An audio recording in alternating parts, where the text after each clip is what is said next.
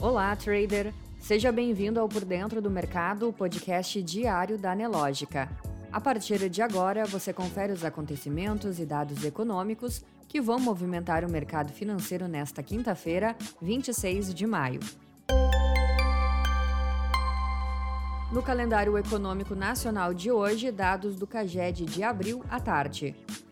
Nos Estados Unidos, o PIB no primeiro trimestre deste ano foi revisado para baixo, depois dos dados preliminares apontarem queda de 1,4%, a revisão divulgada hoje apontou um recuo maior, de 1,5%, segundo o Departamento de Comércio do país. Os números ainda vão passar por uma segunda revisão. Foi o primeiro declínio desde a recessão do início da pandemia há quase dois anos. Hoje também foi divulgado o número de pedidos de auxílio-desemprego nos Estados Unidos que teve redução de 8 mil na semana encerrada em 21 de maio, a 210 mil. O total de pedidos da semana anterior não foi revisado, se mantendo em 218 mil. Já o número de pedidos continuados apresentou alta de 31 mil na semana encerrada em 14 de maio, a 1,346 milhão. Este indicador é divulgado com uma semana de atraso.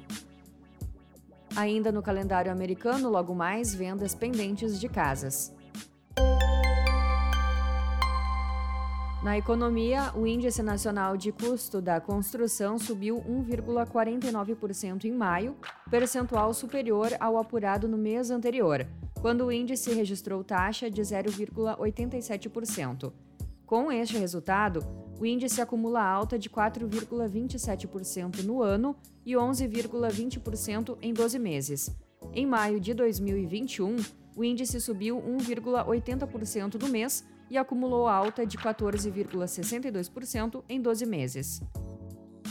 Ainda na economia, o presidente Jair Bolsonaro sancionou ontem a prorrogação do Programa Nacional de Apoio às Microempresas e Empresas de Pequeno Porte, o PRONAMP. A proposta ficará em vigor até 2024 e é estimado que 50 bilhões de reais sejam emprestados nesse período. O Pronamp foi criado em 2020, durante a pandemia, para o desenvolvimento e o fortalecimento dos pequenos negócios em seguida, a proposta foi transformada em política de crédito permanente. Na política, a Câmara dos Deputados aprovou ontem um projeto que limita a alíquota do ICMS sobre combustíveis, energia, gás natural, comunicações e transportes coletivos. A proposta agora vai para o Senado. Na área internacional, o Banco Central da Rússia cortou sua taxa básica de juros pela terceira vez desde o começo de abril, em nova tentativa de conter a tendência de valorização do rublo e sustentar a economia doméstica. O Banco Central Russo reduziu sua principal taxa de juros em 300 pontos base, de 14% para 11%. Com os dois cortes anteriores, a decisão de hoje reverte a maior parte do drástico ajuste de alta da taxa anunciado no fim de fevereiro, de 9,5% para 20%, na esteira da invasão da Ucrânia pela Rússia e das subsequentes sanções que o Ocidente impôs a Moscou. Já na Turquia, o Banco Central manteve nesta quinta-feira a taxa de juros em 14% pelo quinto mês seguido, como esperado mesmo com a expectativa de que a inflação ultrapasse 70% diante de novas perdas da lira.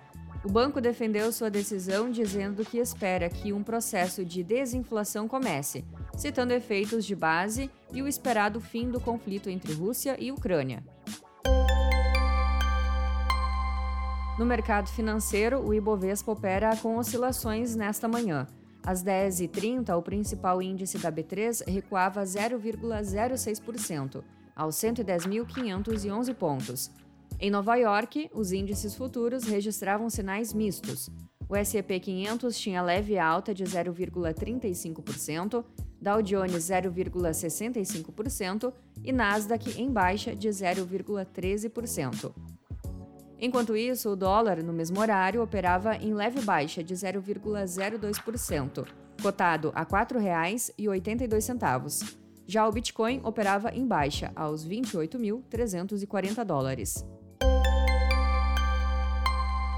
Você pode conferir estas e outras notícias na sua plataforma Profit Pro. Se você ainda não é assinante, Faça hoje mesmo o seu teste grátis. Um ótimo dia e até amanhã!